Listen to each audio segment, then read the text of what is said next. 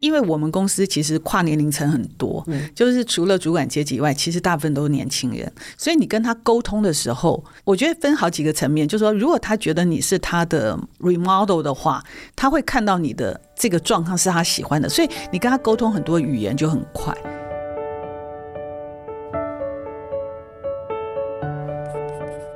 你了解 CEO 吗？他是精力满满的钢铁人，还是把你盯得满头包的大老板？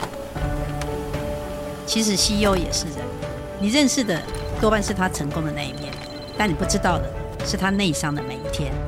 他们很叛逆，但更热血。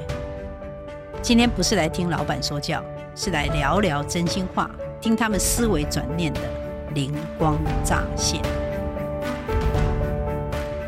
我是黄丽燕，我要请问 CEO。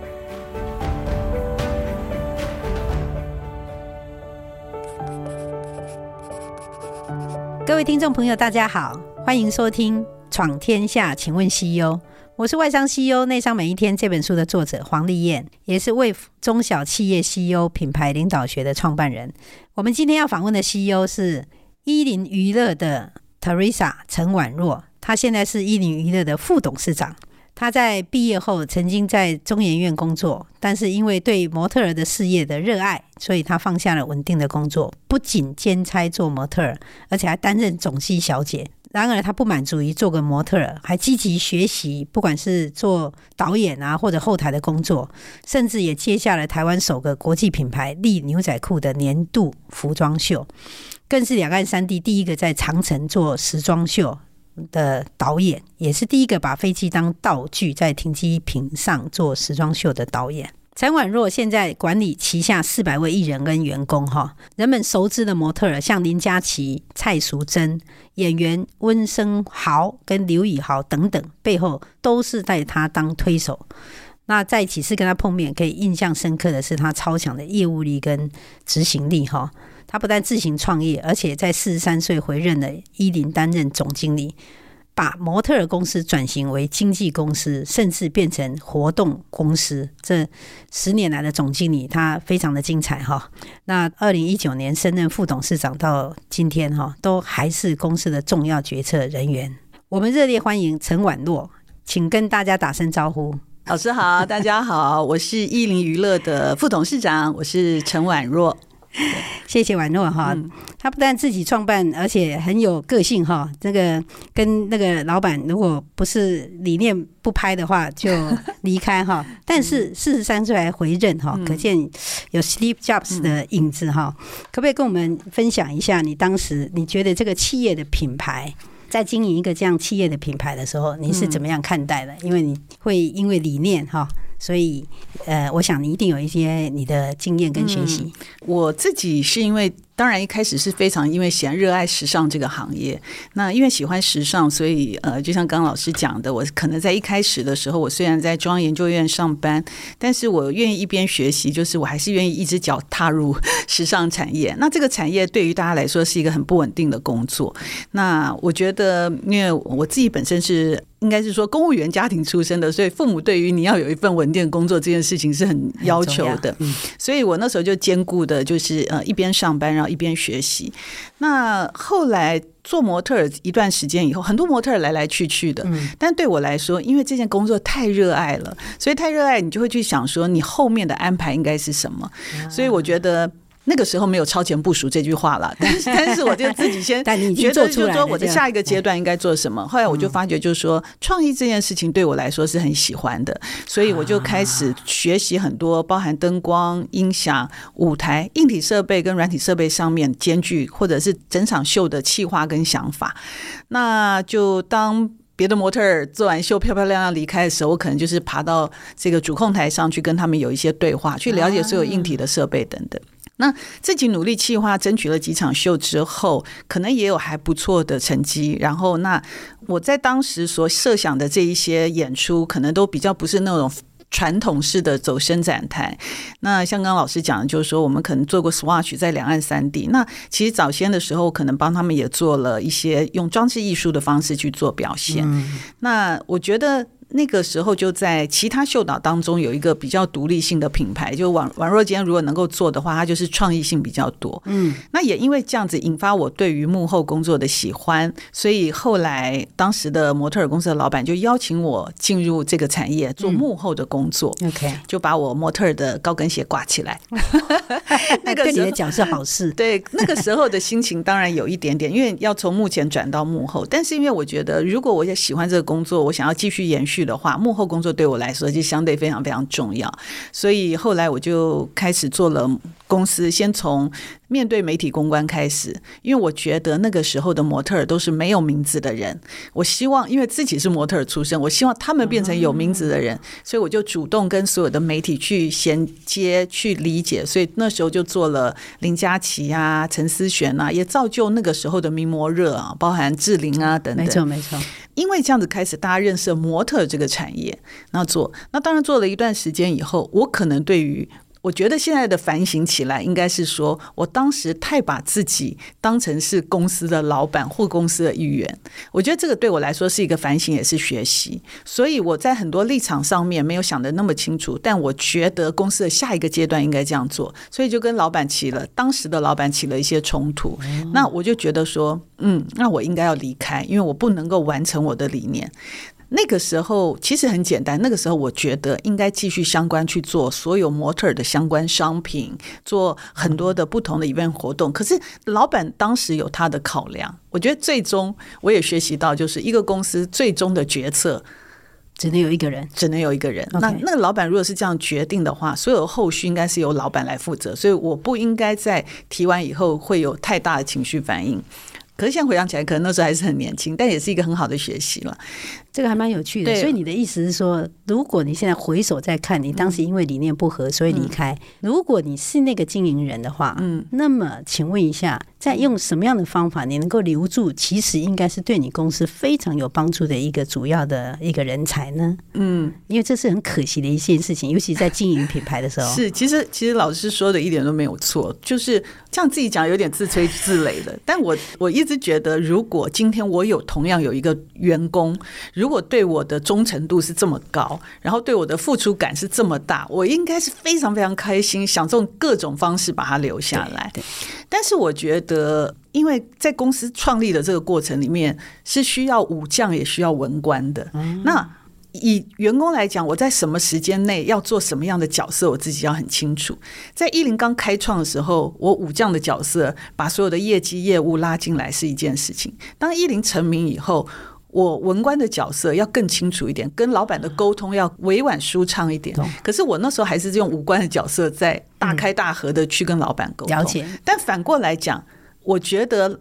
以现在的我来讲，我如果今天有一个这样子的员工，我觉得我会在各种不同的立场上能够把他留下来。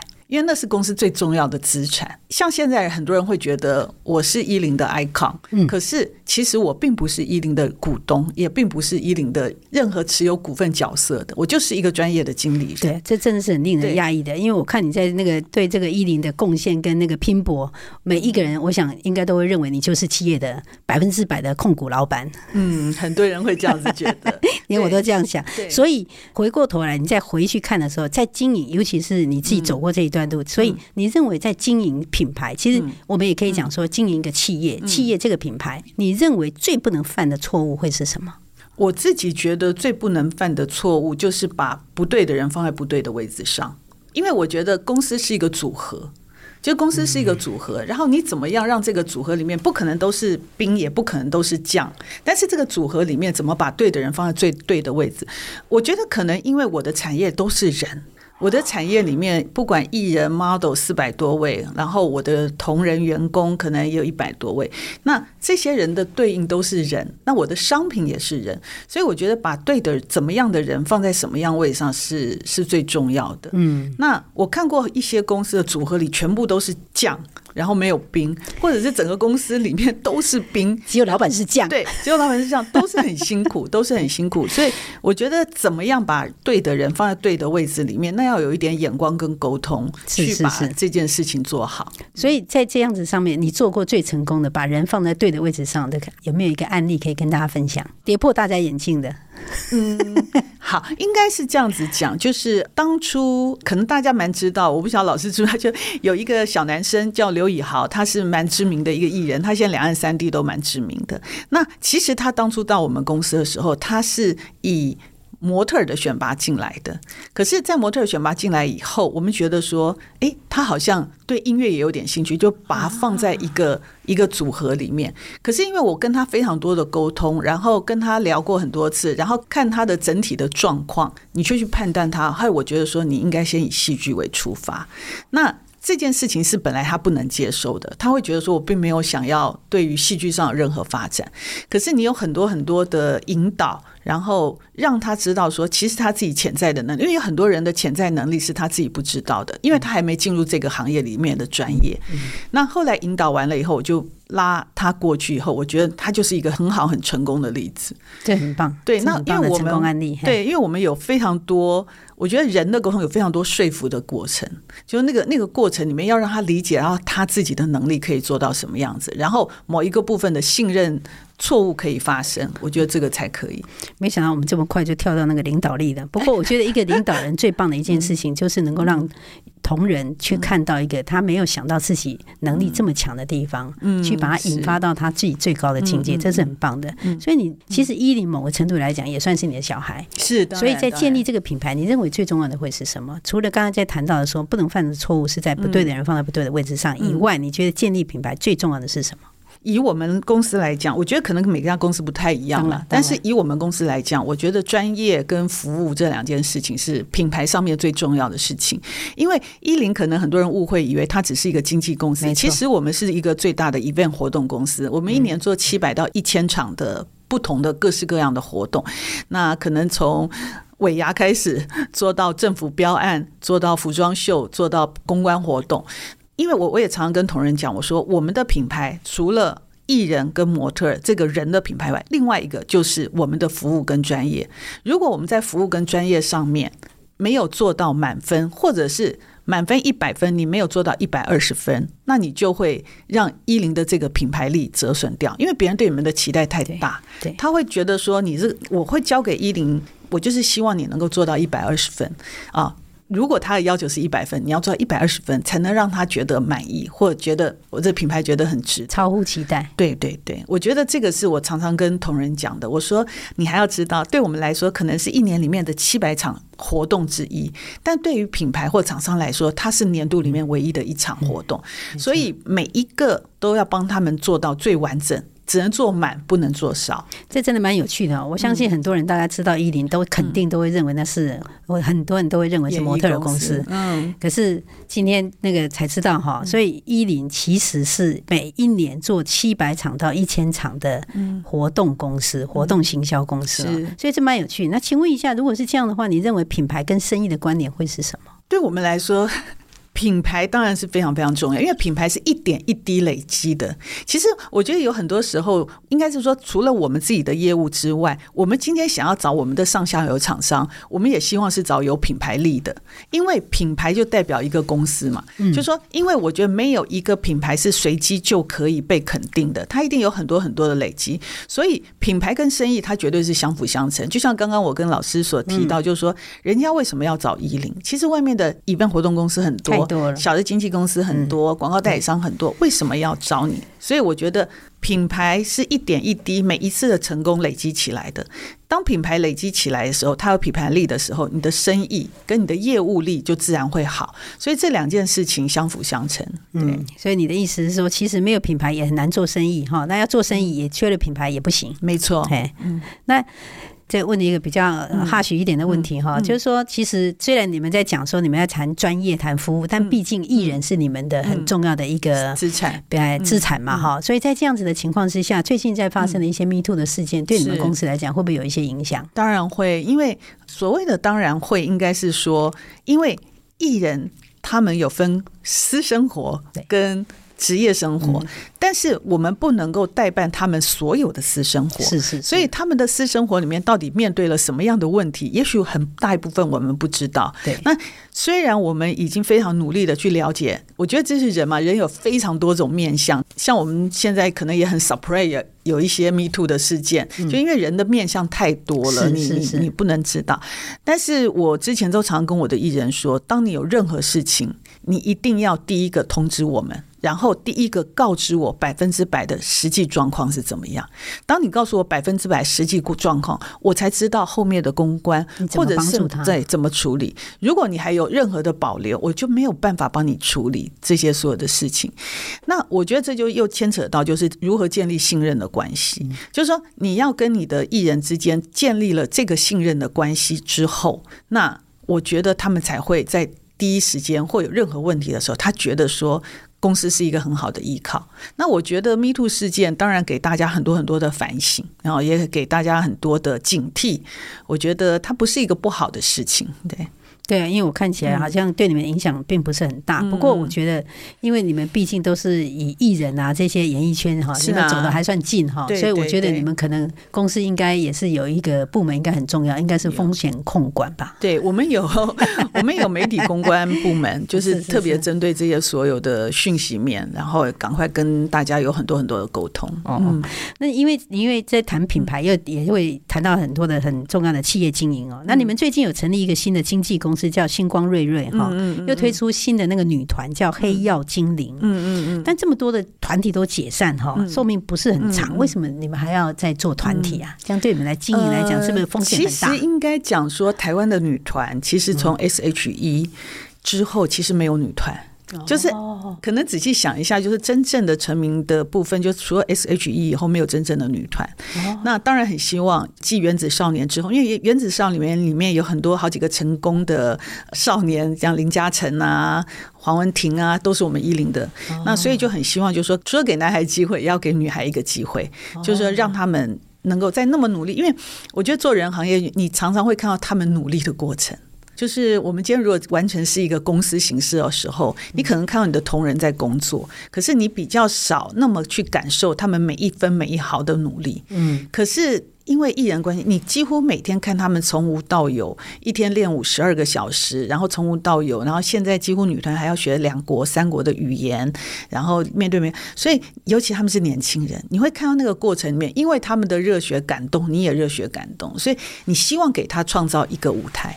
那台湾其实说句实话，这几年对于歌唱或者是这些表演者，并没有一个善意的舞台。嗯，大家仔细想一下，在现今的所有电视频道里面，没有任何一个节目可以让他们上去唱歌，没有。一个都没有，你仔细想想，一个都没有。今天就算是张惠妹说，我想要上电视打一首歌，没有一个节目她可以上去唱歌。所以，当有一个这样的节目可以让他们表演他们的才艺，我们把它当成是一个音乐的行销方式，把它直接做上去。所以，每一首唱的歌，同时音乐上架，所以它变成一种的行销的营业方式。好，我们先休息一下，等一下再回来。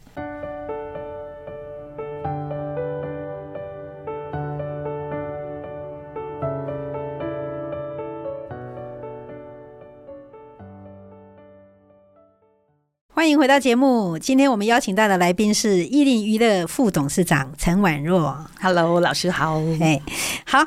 那我我刚才有在提哈，就是说，其实你们这个产业哈，就是跟人哈是百分之一百的相关的哈。那你又这么去爱护你的艺人哈，都替他去打点哈，所以我就一直在讲说，你其实这个行业，尤其是以你的个性，对这些人的经营都是用情至深。对，所以，如果在这样的情况之下，你在领导团队，那你做过最困难的决定会是什么？每一个你都这么爱，欸，最困难就是放手，对不对？这么爱还能放手啊？我觉得这就好像是恋爱一样嘛。就是我刚刚跟老师说，我说如果你没有真的喜欢他、爱他、了解他，你没办法经营他，他也不会把他所有东西交付给你。那当你爱他，真的够。爱他的话，到后面的正向恋爱一样就成全。比如说，以豪现在合约没有在一零，可是我们那时候做了一个很好的典范，好几家经纪公司的老板都说：“你们知道吗，婉若姐，我们都把你这个案子拿出来，然后跟我们的经纪人、跟我们的公关说，之后回答都是要这样。”以豪在我们公司大概十几年的时间，然后最后的时候，他拍了比悲伤更悲伤，然后创造非常高的业绩，在中国内地市场也是非常高的业绩，那票房也非常非常好。可是，在这个时候，当然就当你最好的时候，就会有很多的人来找你。那我也跟以豪聊了很多，但是呢，后来我觉得有一些东西我没有办法再全面给他的，有一些市场我是没有办法给他更好的资源的时候，那我觉得我就是应该当他的啦啦队，为他拍拍手，然后让他到更好的市场上去。因为如果他在我的身边，还是在一零旗下的话，到后面反而会变成怨怼，就是说，因为你没办法给他那么大的资源，因为。他在那个时候，别人开给他资源真的太大了。我觉得还有一个就是说，我们要互换立场去想。今天我是以豪的话，我会怎么去判断？这不容易，嗯，这流来流去流成仇。所以我就说，美好的账我们一起共同经历。他从小到大，他现在有这么好的发展，你应该为他开心嘛。嗯、所以后来我就觉得说，OK，我说以后，你心里面一点挂碍都没有，你就赶快去这样。那、后来当然还有一些媒体在访问的时候，都会故意设一些圈套跟陷阱，希望。可是他都非常站在一零的角度，然后帮我们讲话，所以我觉得这件事情就也让我觉得说，哦，OK，这是虽然有一些决定困难，但你知道他是对的决定的时候，那就应该放下。这真的不容易哈，因为很多人都会说，很多老板都会说，我真的很爱员工啊，我很爱你们啊。可是真的，大家在做一些决定的时候，人家看到他出来放出来的讯息哈，又不是这么爱哈。所以我想你送了一个很重要的讯息给你的所有的同仁哈，尤其是是那些艺人，所以我对你们的爱是真爱，该放手的时候我是会放手的。我几乎没有讲过任何一个已经离开的艺人，人家来访问，或者是我没有讲过任何一句话，因为我觉得能够在一起那么多年都是缘分嘛，真的，何必在分开的时候说不好听的话？真的，而且我也问了你们同仁，也很少人说你坏话，真的。开玩笑，哎，请问一下，你在经营团队的时候，你扮演的角色会是在哪里？嗯，就是说除了说好像他们的那个他们的人生的导师以外，哈，那在经营上面怎么样去跟他们做一些互动？我觉得就是呃，因为是人的产业，我必须诚实说，我不太清楚知道其他产业是怎么样。但因为我们公司其实跨年龄层很多，就是除了主管阶级以外，其实大部分都是年轻人，所以呢，我觉得跟年轻人沟通的过程里面，我自己也学习非常非常多。那我觉得既要有工作成分，又要有朋友的成分。那这个成分里面呢，就是你自己必须先做一个很好的，你的 lifestyle 要让年轻人很喜欢，就你自己的生活状态，嗯，要让他们。喜欢，所以你跟他沟通的时候，我觉得分好几个层面，就是说，如果他觉得你是他的 remodel 的话，他会看到你的。这个状况是他喜欢的，所以你跟他沟通很多语言就很快。那另外一个就是说，我会去看不同的人去做一些不同的区隔啦。有一些，比如说他是比较业务导向，那你的目标性就要很清楚。那每一种不一样，但我觉得真的跟年轻人沟通，一定是要有一些卸除，有一些卸除，就是你原本的这些，你要很愿意跟他交换。我常常都举说。你们彼此要像自己互相的宠物一样，那个小狗的信任建立了，你的身体翻过来，它愿意让你摸摸肚子，要不然你还没有建立，它可能会咬你一口，或者是说它不会对你摇尾巴，所以我觉得那个建立要有一点时间。这个很有趣啊！这个大部分都是在谈你跟你同仁哈，但听说哈，你网上的那个经营沟通也是非常好。听说你用十五分钟就说服旺旺集团董事长，争取让新人得到电视台的曝光，可不可以跟大家分享一下这个有趣的经验？好，嗯，应该是这样子，因为一零的两边的股东是旺旺跟三立集团。那因为这两家，我当初其实应该不是说我让我的艺人有曝光机会，是我当初想要做这件事情的时候，我去跟他们提案，就是让他们买下一零，等于我中间不是离开嘛，所以我再回来。啊。你后来又找了两个股东，一个是三 D，，一个是旺旺。旺旺嘛，对对对。那表示他们真的是伯乐了，哎，呃，是是是是，而可是因为两家其实我都原本是完全不认识，我是一个蛮蛮愿意 愿意做陌生开发，然后很有一点点那种不怕大人，就是我不怕大人，前面不加钱，嗯，然后所以呢，我就是把计划弄好，然后把三年预算做完，然后我就是透过一个朋友，然后认识，然后我就直接进去提案，然后把我的想法跟我要做，因为。当初最早的时候，因为旺旺刚刚买了媒体集团，那我会觉得说，你是一个对你是一个全方位媒体集团嘛，你有中视、中天，然后那你最需要应该是人这个角色，所以就这样进来。可是对我来说，我另外一个角色是我把艺林放更前面，就是说，那我希望我的艺人有更多平台曝光，所以三立那时候是拍戏最多，所以我要把三立拉进来。那我当然有两边说服老板的过程，所以让他们两个，所以有时候大家开玩笑讲说。你公司的股东真的是旺旺跟三立吗？吗我说真的是，真的里面完全没有你吗？真的没有。我的意思说真的是，他说你怎么可以让他们两个成为你的股东？我说没有，两边的老板都非常的理解，而且非常支持，那放手愿意让我来做。所以我觉得，我觉得他们对于专业经理人的信任这件事情，我是很感谢的。这也表示你很难得的去能让这两个这么不同的人，你能够有一个对人才的共识，这也是真的很不容易。嗯，我觉得很感谢，很感谢。感谢你对从公司合并哈，再让那个三立旺旺入股，这个都采取主动哈，这个我们都可以了解你在这个公司上的积极。听说你连求婚都很主动，掌握那个主控权哈，所以我想请问一下，你的人生不管是公是私都是这么样的主动，你有没有失控的时候啊？失控的时候啊，我觉得现在年纪大一点比较不，不没问题，讲年轻的时候就可以了。失控的时候，我们的我们的听众很多人都是年轻人。有有有有有，我我觉得 EQ 的培养是慢慢来，因为很多时候大家都说，哎，王二姐你好像脾气很好哦，你好像什么都可以慢慢沟通。我没有年轻的时候非常之火爆，有时候跟厂商的沟通或者等等。我说，但是这个中间都是所有的累积。还有一个，我觉得自我反省蛮重要。有一些人碰到那个事情会一直生气啊，然后或者是。可是我会对一件事情，我会自我反省说，那这件事情我到底应该要怎么修正？然后目标到底是什么？就是那比如说我这个业务我是一定要谈成的，可是我如果这样子的话，这条路是不通，那我应该要去反省，而不是一直觉得说啊，对方怎么样怎么样怎么样。那反省完。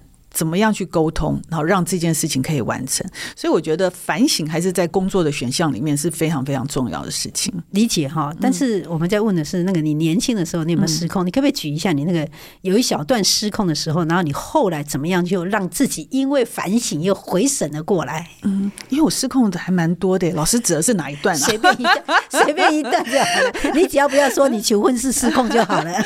啊，哎，我求婚也是蛮失控，蛮失控的。我我。我应该是这样子，我我觉得我唯一的失控应该是说，如果说最大失控，当然就是我离开伊林的那时候，因为我以为我自己会一辈子都在伊林。那因为那时候跟老板之间，第一任的老板之间有一些沟通上面，然后他现在一定很后悔。呃，也不会，他现在也 也也也过很好的生活。对，那我觉得我自己的沟通跟失控，其实也是一个促成很快离开的一个方法。那这个是当然是一个事情。那另外一个就是，其实我觉得应该是以前跟有一些厂商在沟通上面，我觉得可能没有那么圆。现在回想起来，没有不够那么圆融了，就不够那么圆融。但大的失控好像好像没有太多大太大的失控。对，你真的好像完人哦。没有没有没有。要是我的话，我跟我们公司大概可以出书了。那请问一下，同仁跟外界哈，嗯，对你有没有任何的误解？如果有的话，最大的误解是什么？嗯，我觉得有误解我，我因为你知道，现在网络上有非常多的留言，或者是有很多很多。其实，因为你只要是稍微有一点知名度，对你都有可能被误解嘛。可是那些误解对我来说是不上心啊，就是因为。我觉得会误解会难受，是要理解你的人误解你，你才需要解释跟难受。但对于不理解你的人，然后陌生的人，他对你的误解，因为其实也有也有过那个排山倒海的留言，可是我觉得这些我就不上心，因为我自己在教所有的艺人，告知他们这些键盘侠或者这些所有的，你们不要去回应他们，因为回应像是一个。火柴，他一点，他更点燃，他更开心，所以不回应，更冷静，反而可以让这件事情处理得更好。嗯，这个你真的在人的处理上面是真的非常的细致啊，哈。嗯而且又能够把人放在心上，又不同的年龄用不同的方式去对应，对太多人来讲，我觉得这个都是遥不可及的哈。嗯，可是大家又这么想望，所以你可不可以跟我们分享一下，你怎么样去对那个二十岁啦、三十岁啦、四十岁的年轻人，他们不同的年纪，他们的对应方式是怎么样？怎么样该做，怎么样又该避免的一些提醒，或者你的经验分享？好。我觉得应该把二十岁跟三十岁可能放在同一个区间里面。那因为二十岁他们才刚刚毕业嘛，我常常讲，因为依琳常会带到，就是说大学刚毕业的孩子。我常常也跟我的中阶主管或者我的高阶主管说，你们是非常非常重要的，因为你怎么样带这个孩子，这个孩子之后在职场里面他会有一个方向。如果你一开始带的很散漫，他以后会以为职场就是这样，他就算今天到下一个职业的领域里面，他变成一个标准。所以我觉得，对针对于二十岁他们刚刚，尤其是很多学校刚毕业的孩子在进来的时候，我几乎都会跟他们好有一个对应的沟通，然后就像我刚刚前面讲的时候，我在跟二十岁跟三十岁的孩子沟通的时候，我会卸甲，就是我会把我自己比较软弱的地方，或者是我觉得我们互相可以沟通的地方，先说出来，因为好像在做朋友嘛。我说二十岁、三十岁，你要先跟他做朋友。如果你永远都是站在一个位阶上去分享你往下的话，对，还有一个是不要一直分享你的人生经验。因为主管们很爱分享自己的人生经验，不想听。对，或者是这个事情等等。我觉得，呃，如果愿意让二十岁的孩子进入职场，要给他们一个一点点犯错可以接住自己的空间。然后那个时候你再跟他讲的时候，他可以接受。然后还有一个是你，你给他们的信任建立了以后，这件事情就很容易了。比如说，我有几个伙伴，我今天就算很严格骂他，他们还是会知道说，婉柔姐是。为你好好，对，很很疼我，会为我将来打算。然后他们甚至我说，你们现在应该去读什么 EMBA，你们现在应该是怎么样？你们现在他会愿意听。可是这件事情就跟交朋友一样嘛。你如果在一开始的时候，你就要跟他讲说，你应该要怎么做，你应该要怎么做，你应该要怎么做。我觉得现在还是不想听这些，接受度也不对。但是你也可以在这个，我觉得就。主管来讲，也在这个过程里面观察他们，哪一些人是适合留在你的公司里面，哪一些人不适合。因为当年轻人有选择跟你沟通的时候，你也有选择跟他沟通，跟他适不适合留在这个位置上面的权利嘛。没错。那四十岁呢？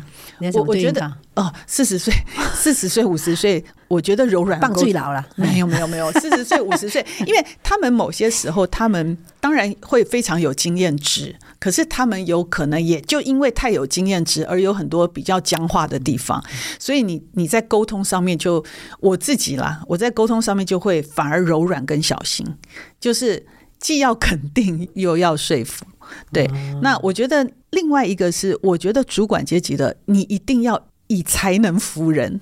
你不能用权威去让别人服气，就是说，当你可以用才能去让他服气你的时候，这件事情才会是真正的服气。对，我想对很多的年轻人来讲，讲他们应该听的也心有戚戚焉，搞不好回去就跟老板讲说，你应该来听这一集哈，来怎么样？也没有怎么样去跟二十岁到三十岁的人沟通这样。所以如果是这样的话，你回到嗯，你三十岁那个时候，嗯，你这时候的你会给你三十岁的那个你什么样的建议呢？那我觉得三十岁就是要更柔软一点了。我我三十岁的时候真的是很火爆。那个时候，如果问那个时候带的一些模特儿或者是一些厂商，都会说：“啊，婉柔姐，你只要走到这个电梯，我站在这个电梯等你，看到你走过来，我就要马上转身去坐另外一台电梯。”就说：“哎呀，对不起，要上厕所。”对对对。后来我发觉，温柔沟通的力量还是蛮强大的，比你很大声的或者是很严格的沟通要好。对。那我相信呐、啊，因为我刚才在讲说，你对这些人都用情至深哈，嗯，所以我觉得那个能量的耗损应该很大，嗯，没错没错。那你在那么大量耗损能量的过程里面，你怎么样去不断的让自己去去充那个正能量？因为我相信你一定是很多人来你这里套嘛，那那个很不舒服的、啊，很那个那个 negative 啊，很不好的，或者说他难过啊、沮丧、失望的，然后来这边，你除了要给他。灌输正能量，你怎么样也让自己能够？嗯，对我来说，两个部分就是你把爱给别人的时候，其实在很多时候别人也把爱给你。